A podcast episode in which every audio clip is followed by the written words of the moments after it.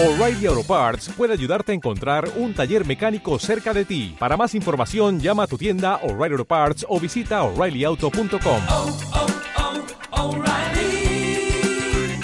oh, Parts. Escuchas a Marta de Baile por W Radio 96.9 FM y 900 AM.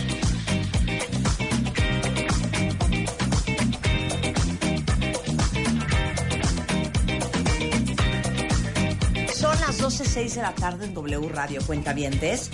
Eh, ahorita vamos a hablar de algo que creo que les debe de interesar a todos ustedes, que están muchos, muchas horas del día o muchos días de la semana y que de manera recurrente están ustedes en Facebook, eh, porque les vamos a platicar sobre un gran, gran, gran escándalo que está sucediendo en estos momentos sobre eh, el robo de bases de datos, la explotación de bases de datos eh, de Cambridge Analytica, eh, que es una empresa con sede en Londres que usa el análisis de datos básicamente para desarrollar campañas políticas a lo largo de los cinco continentes, incluyendo países de América Latina como Argentina, Brasil, Colombia, México, obviamente Estados Unidos, que tiene que ver también con la campaña presidencial del presidente Donald Trump. Y vamos a solamente, no solamente tener a Emilio Saldaña, Pisu, experto en tecnología, sino también vamos a tener una llamada telefónica con una mujer que está en Londres de nombre Stephanie Hare, es la doctora Stephanie Hare, que es directora de Accenture Research, que está dedicada a la investigación de tecnología, eh, el riesgo político y la historia, es experta en tendencias políticas y económicas eh, en Europa, es analista senior eh, en Oxford Analytica, tiene una licenciatura, este, bueno, es una picuda, para hacerles el cuento corto, y justamente nos va a ayudar a explicarnos este, qué es lo que está pasando con Facebook y, y por qué es importante para nosotros. Pero antes de eso, un par de cosas más cuentavientes. Todas las que se van a la vacación y les encanta estarse metiendo al mar y se meten a la alberca y se mojan el pelo en el agua de mar y se mojan el pelo en el agua clorada de la alberca y luego se echan este a tomar el sol. Yo, por ejemplo. Ya olvídense. Es que no lo puedo creer, hija. O sea, me meto al mar, a la alberca, na, na. pero yo tengo mi protector. Pero a ver, da, di lo ¿De que pelo? vas a decir. Sí. ¿De pelo? Claro, de pelo. O sea, así como la piel se tuesta, También el pelo.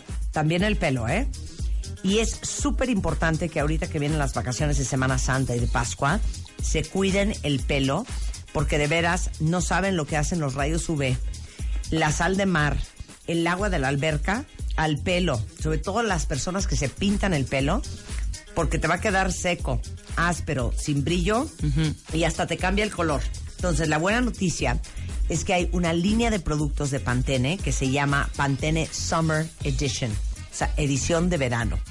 Y el shampoo prepara el pelo, la crema de peinar lo protege durante la exposición de los rayos de- del sol y el acondicionarlo lo ayuda después a hidratar y a restaurar cualquier daño que pudo haber sufrido.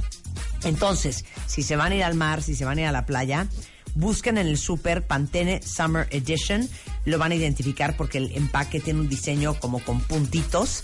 Este, y usen eso mientras que están en la vacación para cuidarse el pelo. Y ahora que venga el verano, pues también. Y luego, a ver, cuentavientes, que han pedido dinero prestado, ¿para qué lo han usado? ¿Quién ha pedido dinero prestado últimamente y para qué lo han usado? Porque hay un estudio que hizo la Conducef y dice que la mayoría de las personas que piden dinero prestado es normalmente para pagar una deuda. Pero también puede ser que hayan pedido dinero para invertir en algo muy importante, por ejemplo, la felicidad de uno. Hay estudios que afirman que las personas que gastan dinero en experiencias son mucho más felices que quienes lo hacen en cosas materiales, por ejemplo, irse a la vacación. Y si ustedes no tienen plan de Semana Santa, porque no traen lana, porque les faltaba un cacho, no se quieren quedar con las ganas, bueno, hay una cosa que se llama creditea.mx y es una opción de préstamos, chéquense esto, online, bastante rápidos y muy confiable y te presta hasta 40 mil pesos eh, siempre y cuando pues, tengas un buen historial. Lo claro. único que necesitan es entrar a la página, es creditea.mx, llenan su solicitud, eh, necesitan tener una cuenta de banco para que les depositen ahí el dinero y tan tan. Este, más o menos se tardan como una hora entre que tú aplicas y el momento en que recibes el dinero en tu cuenta. Oye, pero. Una y- hora, ¿eh? Y la investigación y todo ese rollo. Pues llenas Pues yo creo la solicitud, y todo, y te deben pedir algunos datos, claro. Exactamente. Se llama creditea.mx. Bueno, para casos Por si urgentes, alguien este, ocupa. Oigan, bueno, a ver. Ya llegó Pisu. Mil gracias por venir. Era importantísimo que estuvieras presente. Pero importantísimo para mí que me invitaran. Gracias. Bueno, ¿cuántas veces ustedes entran a revisar su timeline en Facebook, contestan test de personalidad o juegos de con quién se casarían, quiénes son sus mejores amigos? O sea, ¿qué hacen ustedes en Facebook? Porque eh, justamente a través de estos jueguitos hay una empresa que se llama Cambridge Analytica adquirió de forma indebida información de más de 50 millones de usuarios de Facebook de Estados Unidos, que jugó un papel muy importante en la estrategia de Donald Trump para triunfar en las elecciones presidenciales del 2016. De hecho, hoy eh, los diarios The New York Times y The Observer eh, dicen que estos datos privados fueron utilizados para manipularnos psicológicamente a los votantes de las elecciones de los Estados Unidos en el 2016.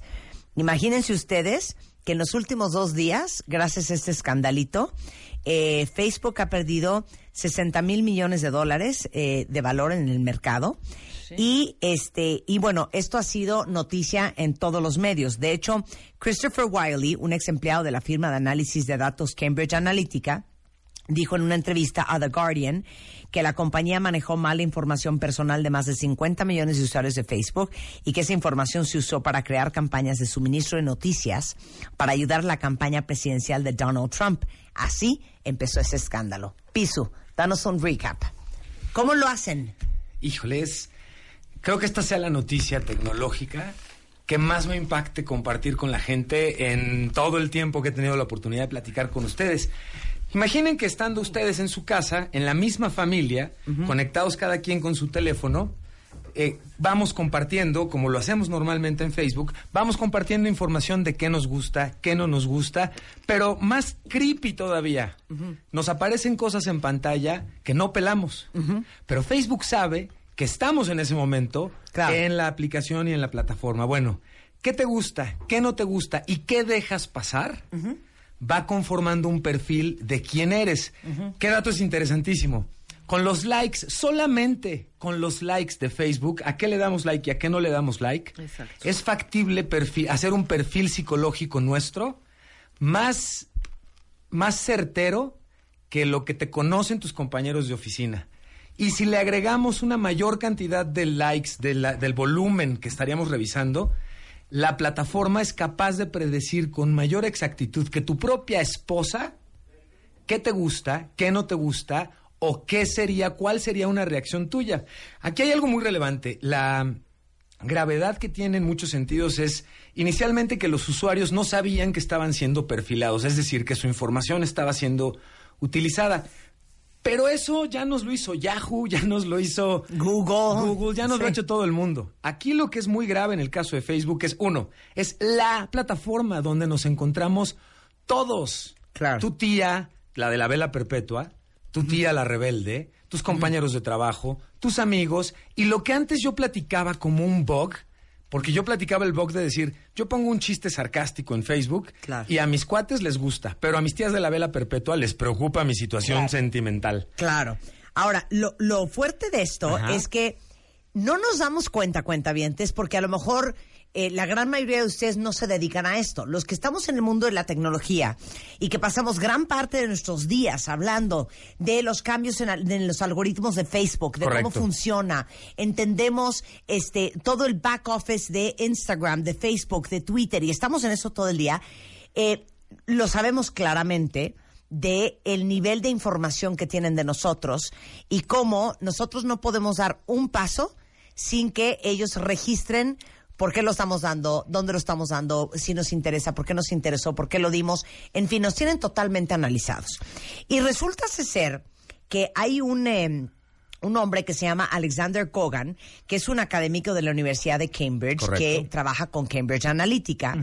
Y eh, justamente Facebook le da permiso hace un par de años de hacer un test de personalidad a través del cual las personas que lo respondían recibían a cambio un pago y accedían a que se recopilara su información con fines académicos. Participaron 270 mil personas en Facebook que les llegó este test y por una lanita dijeron, ay, yo sí contesto. Ahora, Ahora. esto es gravísimo porque cuando contestabas esta aplicacioncita como la que estabas mencionando al principio de la participación, lo que sucedía en este caso era que tú respondías una encuestita en Facebook utilizando una app. Pero una vez que habías respondido eso, esos datos que compartías, a ellos les permitía meterse a tu cuenta de Twitter, a tu cuenta de Instagram, jalar, digamos, los datos de Claro. todas esas cuentas para tener mucho mayor información rica sobre tu persona. Claro, entonces, lo que los que contestaron el test no sabían es que esa información les permitía tener acceso también a toda tu lista de amigos en Facebook. Además, ¿No? Lo que aumentaba la posibilidad de recopilar datos, no solamente tuyos, sino de toda tu red de, de- de conocidos. Una vez que obtenían esta información, tanto de eh, el que contestó como de su red de amigos, crearon un algoritmo que identificara o predijera cuáles son tus preferencias políticas. Y aquí es donde la marrana tuerce el rabo. Lo peligroso de este método es que Kogan tenía permiso por parte de Facebook de recopilar esta información con fines académicos, no con fines comerciales. Correcto. Pero lo que Kogan hizo es que toda esta información fue y se la dio a Cambridge Analytica. Y Cambridge Analytica eh, obviamente cruzó esta información. ¿Y qué pasa? Que de repente, sin que te des cuenta, de acuerdo a tu tendencia política, te empieza a llegar información que hace que tú te sesgues, ju- jugar con tu mente, manipularte para que tú tomaras una decisión a favor de, por ejemplo, Donald Trump, si es que viviera en Estados Unidos. Pero ¿cómo me van a manipular? ¿Cómo Claro. lograrían hacerme tomar una decisión a favor o en contra, blanco o negro? ¿O por qué gris? Y esto es lo muy interesante, más que el tema es muy interesante. Pero imaginen ustedes, estando en una misma casa, la misma familia, compartimos distintos gustos y temores. El papá lo que está preocupado es por la cuestión de la economía en nuestro país, en nuestra ciudad incluso. La mamá está preocupada por la seguridad en las calles. Los jóvenes estamos preocupados por oportunidades de trabajo. Bueno, la capacidad que tenía Cambridge Analytica al ir perfilándonos, al ir haciendo este perfil psicológico, es que aún en nuestra misma casa, el, el mensaje que veíamos en Facebook para el papá era un mensaje político de si votas por blanco o por negro, vas a tener más oportunidades de trabajo. A la mamá le decían, si votas blanco o negro, vas a tener mejor seguridad aquí alrededor de tu casa. Y esa sería una versión bonita. La versión que Cambridge estaba utilizando era, y ellos lo dicen muy convencidos, lo que tengo que picar es el botón del miedo. ¿A qué le tienes miedo para hacerte reaccionar? Y es más, son miedos que tú mismo probablemente no tienes racionalizados. Entonces al papá el mensaje lo que le salía era, ¿quieres perder tu trabajo y el de toda tu familia?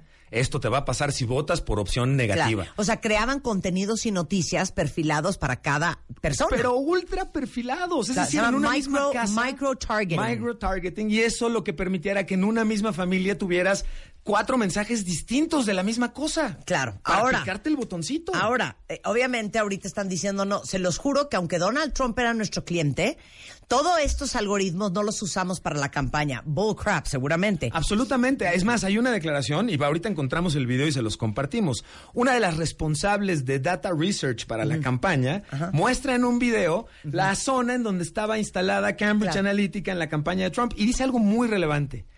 Una vez que Facebook supo que estábamos utilizando estos datos, le llamó la atención y le interesó. Pero una vez que supo que estábamos invirtiendo millones de dólares para la campaña, tuvimos algo que se llama el White Treatment. ¿Y qué quiere decir esto? Que mandaron ejecutivos de Facebook directo a las oficinas de campaña para facilitarles el trabajo que estaban haciendo de minado y de datos. Ustedes dirán, oh, mi Dios. Ahora, tenemos a la doctora Stephanie Hare desde Londres en la línea.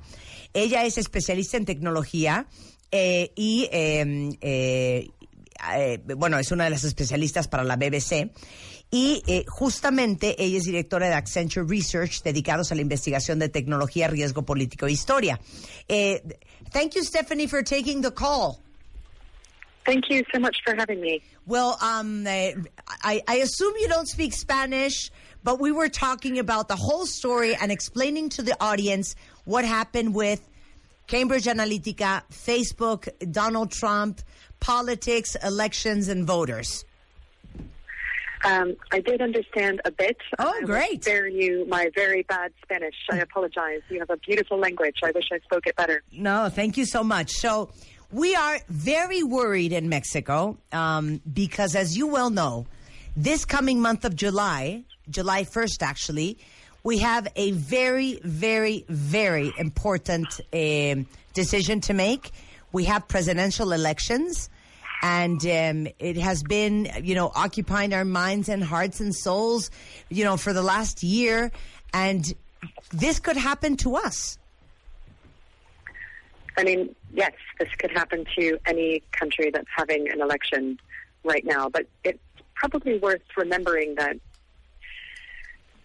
manipulation and propaganda and information campaigns are part of history. Mm-hmm.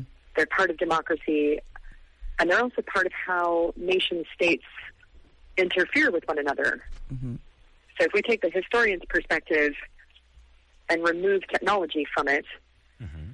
it's not entirely new. What is new is the scale at which the technology is able to manipulate people potentially, and we still we still don't know 100% how effective this technology is.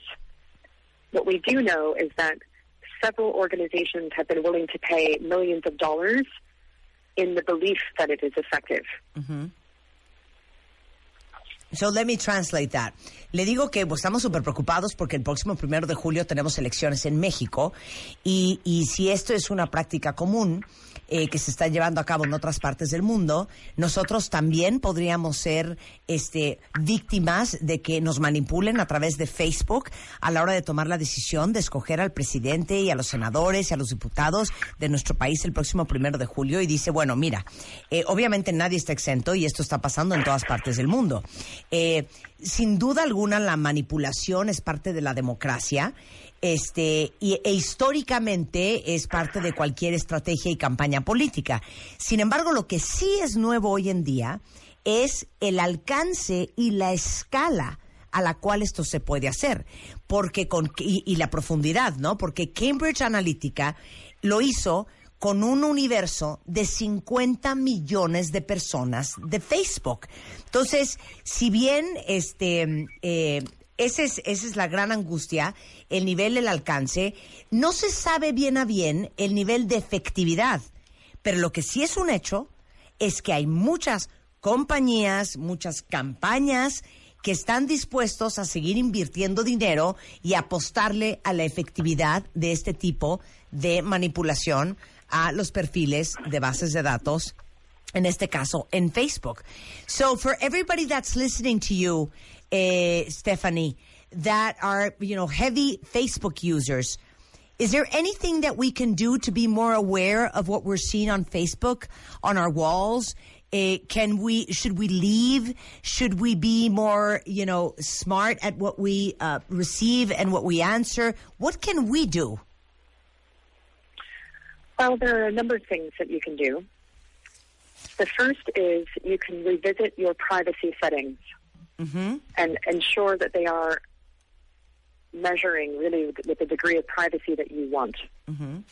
So you need to understand anyone who uses Facebook or any other social media platform needs to understand that any data you put on there, from pictures of your children to pictures of your lunch to anything that you click like on, or even just hover over, or links that you click, all of that is being recorded mm-hmm. And analyzed and potentially used. Mm-hmm. So you need to make decisions about that. Mm-hmm. Now, I don't want to tell you what those decisions should be, Yes.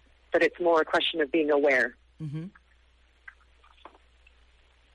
And what about, and I'll do the translation after that, and, and what about uh, what we read, what we believe, what, what is thrown at us by an algorithm?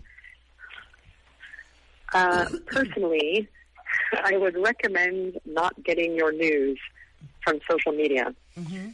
Read actual newspapers. Yeah. Go to places where there are editors or really well respected radio stations such as yours, because those have editors who are fact checking Yeah. and really skilled journalists. You don't want to be getting your news from an algorithm. Qué fuerte. It is so strong what you just said. O sea, ya, ya me quiero matar. A ver, let me, let me translate this. Le digo, a ver, ¿qué podemos hacer nosotros, los ciudadanos de a pie? Eh, muchos de ustedes que pasan gran parte de su tiempo en Facebook, eh, leyendo, viendo, clicando, o sea, para no ser víctimas de ser manipulados por este algoritmo. Y entonces dice, lo primero que ustedes tienen que hacer es, tienen que visitar su sección de eh, privacidad, ver cómo están los settings, este, estar enterados, tener más control y segundo, saber que todo lo que ustedes pongan en Facebook, cuentavientes, la foto de su hijo, lo que comieron el día de hoy, los tacos y la foto de los tacos, a lo que le das like, a lo que le das clic, los links que ves, las cosas que ves de reojo, todo eso se almacena, se guarda, es analizado y va a ser usado. Entonces, por último, le pregunté, bueno, y entonces, ¿qué hacemos con todo lo que nos avientan? Porque obviamente en base a toda esta información, ustedes lo que ven en Facebook no es casualidad, es el resultado del algoritmo que arroja el análisis de todas sus preferencias. Claro. Entonces, le digo, ¿Qué hacemos con lo que vemos, con lo que nos avientan, con, con, eh, con las noticias que nos llegan, con, con lo que desplegan en nuestro wall? No es casualidad. Entonces dice, mi mejor consejo a título personal que yo les daría es no reciban o no utilicen información y noticias de redes sociales. Busquen fuentes donde hay editores, donde hay periodistas con con, eh, con, con mucha historia, con ética, que pueden, que claro. tienen credibilidad, que tienen autoridad, que revisan las fuentes, periódicos de verdad, eh, estaciones de radio, televisoras, pero no de las redes sociales. Ese es el consejo, porque en las redes sociales, así como Cambridge Analytica hacía contenido que justamente para hacernos creer o pensar de la forma en que ellos creían que pensáramos y quisiéramos, pues eso pasa todos los días, ¿no? Claro. No, y a nivel comercial también, no solo político, ¿ok? Final thoughts. What is going to happen? Um, 60 $60,000 million dollars in two days market value. Shares are going down. Uh, you know, we've heard um, on social media a few people, you know, logging out of Facebook. What do you think is going to happen? I think it depends on what Facebook CEO Mark Zuckerberg says when he finally addresses the public. It's also going to depend on whether he agrees to testify before the U.S. Congress, the European Parliament, the House of Commons here in the United Kingdom, mm-hmm. as he has been invited to do, and then whether or not people believe him. Mm-hmm. And there's the question that even if something illegal has not happened, even if everything's fine mm-hmm. in terms of the law, what this may tell us is that the law does not go far enough Yes, to protect people's privacy yes, and to protect democracy. Mm-hmm. yes. And that is what will be the big challenge for our society. How important is privacy to us? How important is democracy to us? How important is our facts to us? So that's the big challenge that we have to face. Well, thank you very much, uh, Stephanie, for taking the call. Thank you very much. Muchas gracias. No, muchas gracias a ti. Good evening. Buenas noches en Londres. Buenos días, México. Es eh, Hair, que es H-A-R-E-Brain, si la quieren seguir en Twitter, o hairbrain.co. Muchísimas gracias a la doctora Stephanie Hair por tomar esta llamada, directora de Accenture Research, dedicada a la investigación de tecnología, riesgo político e historia. A big kiss from Mexico to London. Thank you. Have a Bye. good night. Bueno, esta mujer es una picuda, es una analista no, de tecnología sí, sí, en, sí. en la BBC y ya saben que aquí vienen lo mejor de lo mejor para el cuentaviente. La última pregunta, le dije, oye, ¿qué va a pasar? O sea, ya perdieron 60 mil millones de dólares en Facebook. Mucha gente ha decidido salirse de Facebook.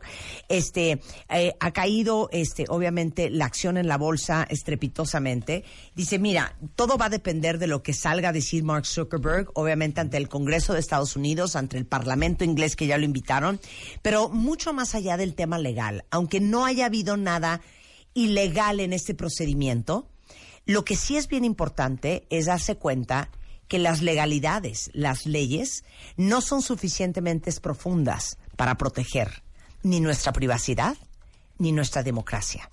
Y que si son dos cosas que nos importan, a todos ustedes que están escuchando esto y a nosotros de este lado, nos comprometemos a seguirles informando. Sean muy inteligentes en cómo se manejan en redes sociales, porque mm, hay muy poca privacidad, su información y su perfil conductual lo están explotando otros. Y también todos los contenidos que ustedes reciben han sido enviados por un algoritmo que los analizó a profundidad y que es una manera de jugar con nuestra mente y de hacernos tomar de- decisiones para un lado o para el otro. Llámese una campaña presidencial, Pisu. Claro. O llámese la compra de un producto. Claro. Sean muy inteligentes. Regresamos del corte cultural, con el análisis de Emilio Saldaña Pisu y el tema Facebook Cambridge Analytica en W Radio. W Radio 96.9. Marta de Baile. Descarga la app de W Radio. Y escúchanos. En vivo. Extreme Makeover 2018. Si algo no te gusta de ti, cámbialo. Are you ready? El Dream Team. Janet, Natalie, Miguel, Abel, Karim, Rodrigo, Claudia, Tomás, Eiji, Vicente, Zulami. Llegó la hora de la transformación. Nuestros especialistas en belleza al servicio de ti. Extreme Makeover 2018. Ya tenemos a nuestros ganadores. Sigue la transformación. Por wradio.com.mx y martadebaile.com. Extreme Makeover. Si no te gusta algo de ti, cámbialo por W Radio.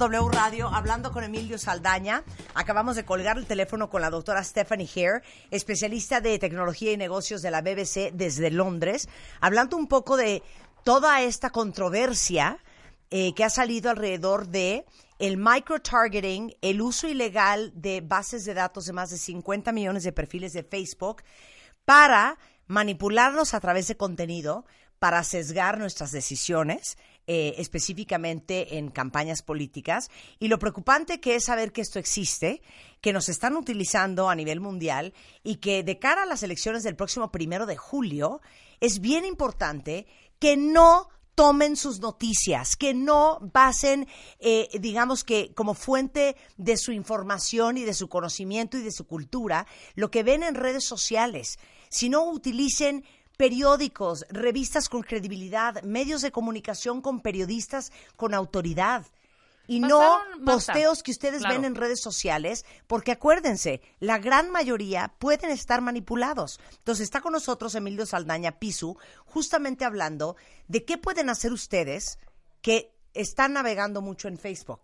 Miren, el tema es tan grave incluso que del tema de Cambridge Analytica, el CEO ya fue destituido, Ya fue renunció, suspendido sí, el día sí, de sí, ayer para sí. poder llevarse a cabo la, in- la investigación. Hay de ¿Qué- hecho un video donde reconoce todos estos tipos de cosas Claro, que hacen, ¿eh? Y hacen cosas peores, o sea, nos quedamos cortitos. Claro, mandan a la señorita en faldita con el candidato para poderle tomar una foto y después sacarle una Desacreditar lana y a ese de la candidato. contienda. Aquí hay algo que comentamos y que me importa mucho compartir con todas y todos ustedes. Desafortunadamente, esto le da en la torre a varias cosas que hacen del entorno digital muy rico. Es decir, a mayor información mía que yo comparta por decisión propia, tengo mejor y más calidad en la información que recibo. Un buen ejemplo puede ser Spotify. Mientras le vas dando like a canciones, te van trayendo más canciones del estilo. Ese es el mejor ejemplo de cómo funciona en bonito cuando usan mi información o para Genius, enriquecer. o Netflix. de Apple TV. O Por ejemplo, Netflix, ¿no? claro, o Netflix, que te van presentando cosas que ya saben que te gusta y que atinan a decirte, esto seguro te va a gustar.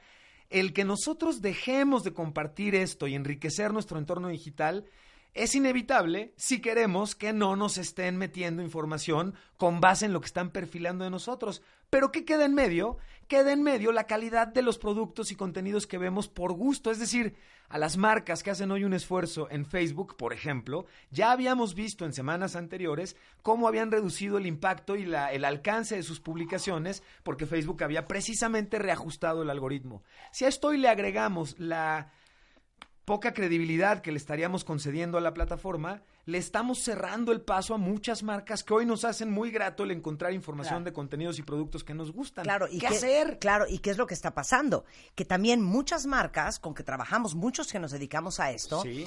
eh, parte de su estrategia de mercadotecnia y publicidad es eh, utilizar Facebook para llegar al consumidor y al mercado y al nicho que quieren. Claro. Sin embargo, hoy en día lo que preocupa de esto es que ahora los que somos marca o los que trabajamos con marca tenemos que acercarnos a plataformas que tienen una base de consumidores y de seguidores leales por decisión propia más que por simplemente la suerte de un algoritmo. Correcto. ¿No? Correcto. Completamente. Porque si quisiéramos empezar a volver locos a los que nos analizan en Facebook, Sí. ¿qué tendríamos que hacer? llevarnos la contraria. Esto me gusta, le pongo no me gusta. Esto lo quiero leer, no lo leo, no le doy clic en Facebook. Salgo de Facebook y voy y lo busco aparte. Sí. Es decir, volvamos los locos en el sentido de lo que tú crees que me gusta, no me gusta. Ahora, el primer afectado en este ejercicio somos nosotros, porque cuando le demos clic a algo que, nos, que no nos gusta, diciendo que sí, nos va a traer más contenido de ese estilo.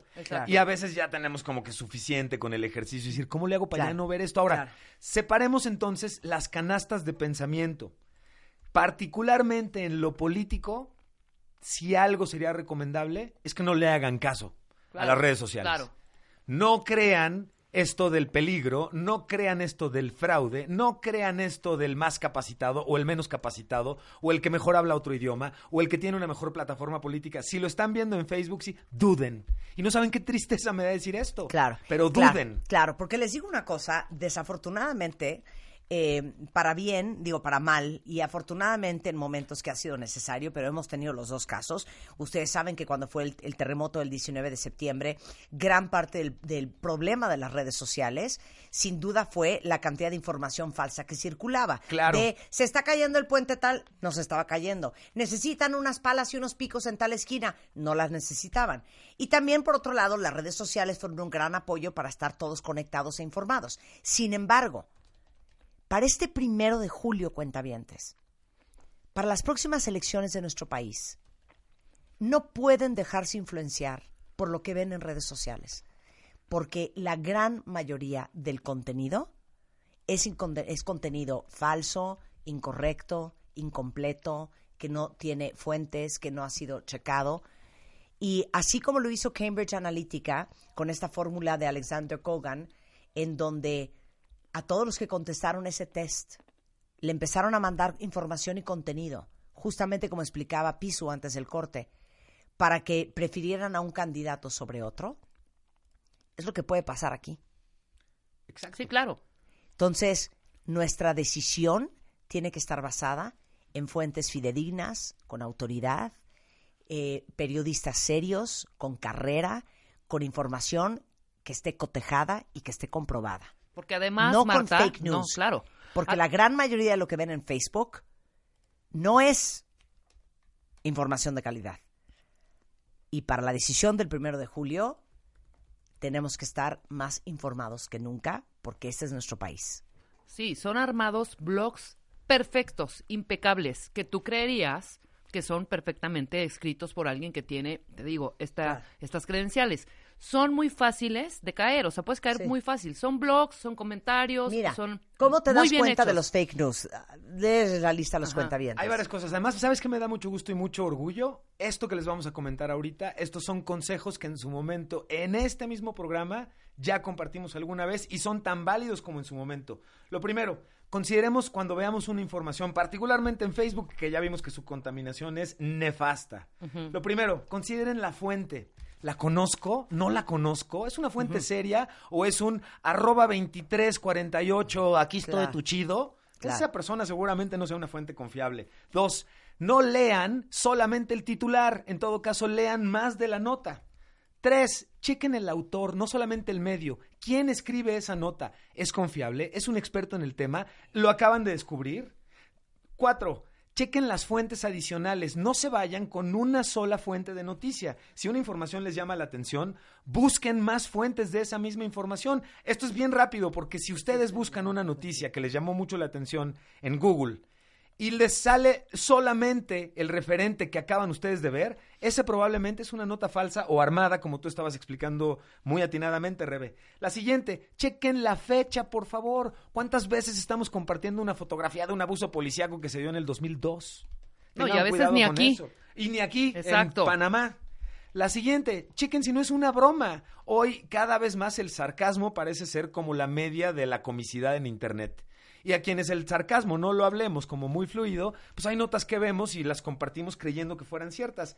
Y finalmente, consulten a un experto. Si una nota en particular les llamó la atención, no obstante está publicada por alguien confiable, en un medio confiable, y no es la única fuente de esa información, sino está repetida, entonces consultemos a alguien que sepa el tema y le digamos, oye, explícame bien.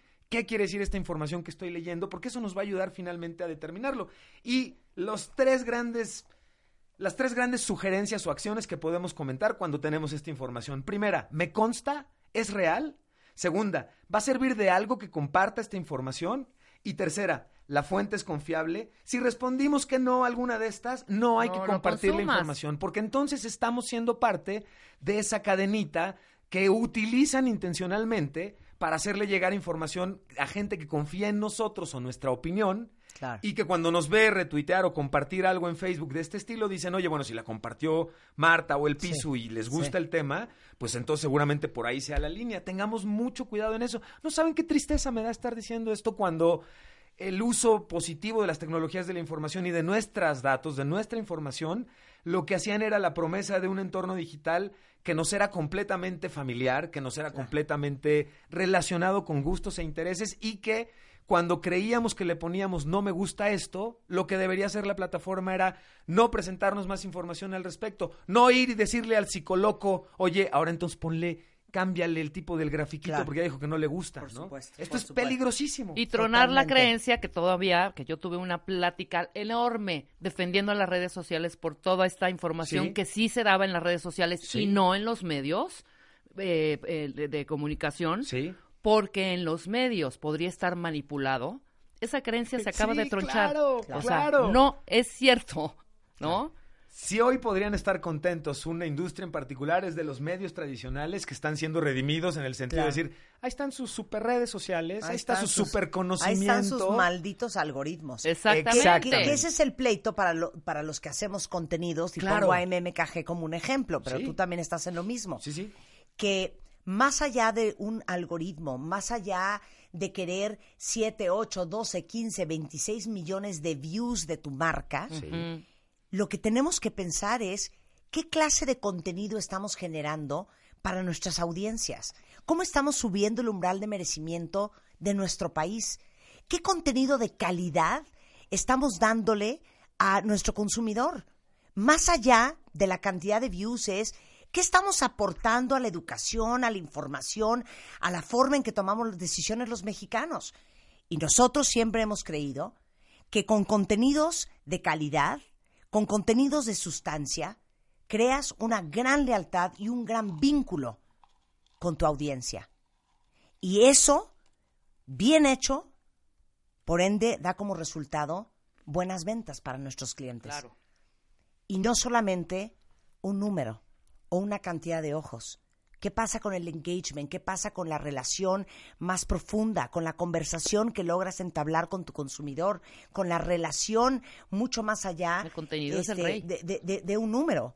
Por eso yo sigo creyendo que content es king. Sí. Absolutamente. Y esto que hemos dicho todo el tiempo de la importancia de construir un yo digital, no puede ser de manera individual o aislada si las plataformas no toman una responsabilidad para que mi yo digital se encuentre en un entorno digital seguro, enriquecido, veraz, que me permita en verdad que compartir signifique crecer y aprender y no compartir significa encuerarse. Claro. Estamos enojados, Facebook. Claro. Oye, en vez de usar ahora las plataformas, los que hacemos contenido para darles contenidos increíbles a nuestras audiencias, la verdad es que las audiencias están siendo abusadas. Totalmente. Todos los que estamos ahí por creemos que estamos viendo fotos de el hijito de nuestra vecina Eso. y cómo está Eso. nuestro compadre en Texas y, Y dándole con las likes fotos y de likes la las boda de fotos. nuestra prima lejana en Irlanda. Güey, nos están usando a diestra y siniestra, mientras que nosotros juramos que nos las estamos pasando bomba. Creo que por eso sería relevante en todo caso, en el caso particular, lo que les, yo cerraría con mi parte con separemos por canastas las cosas.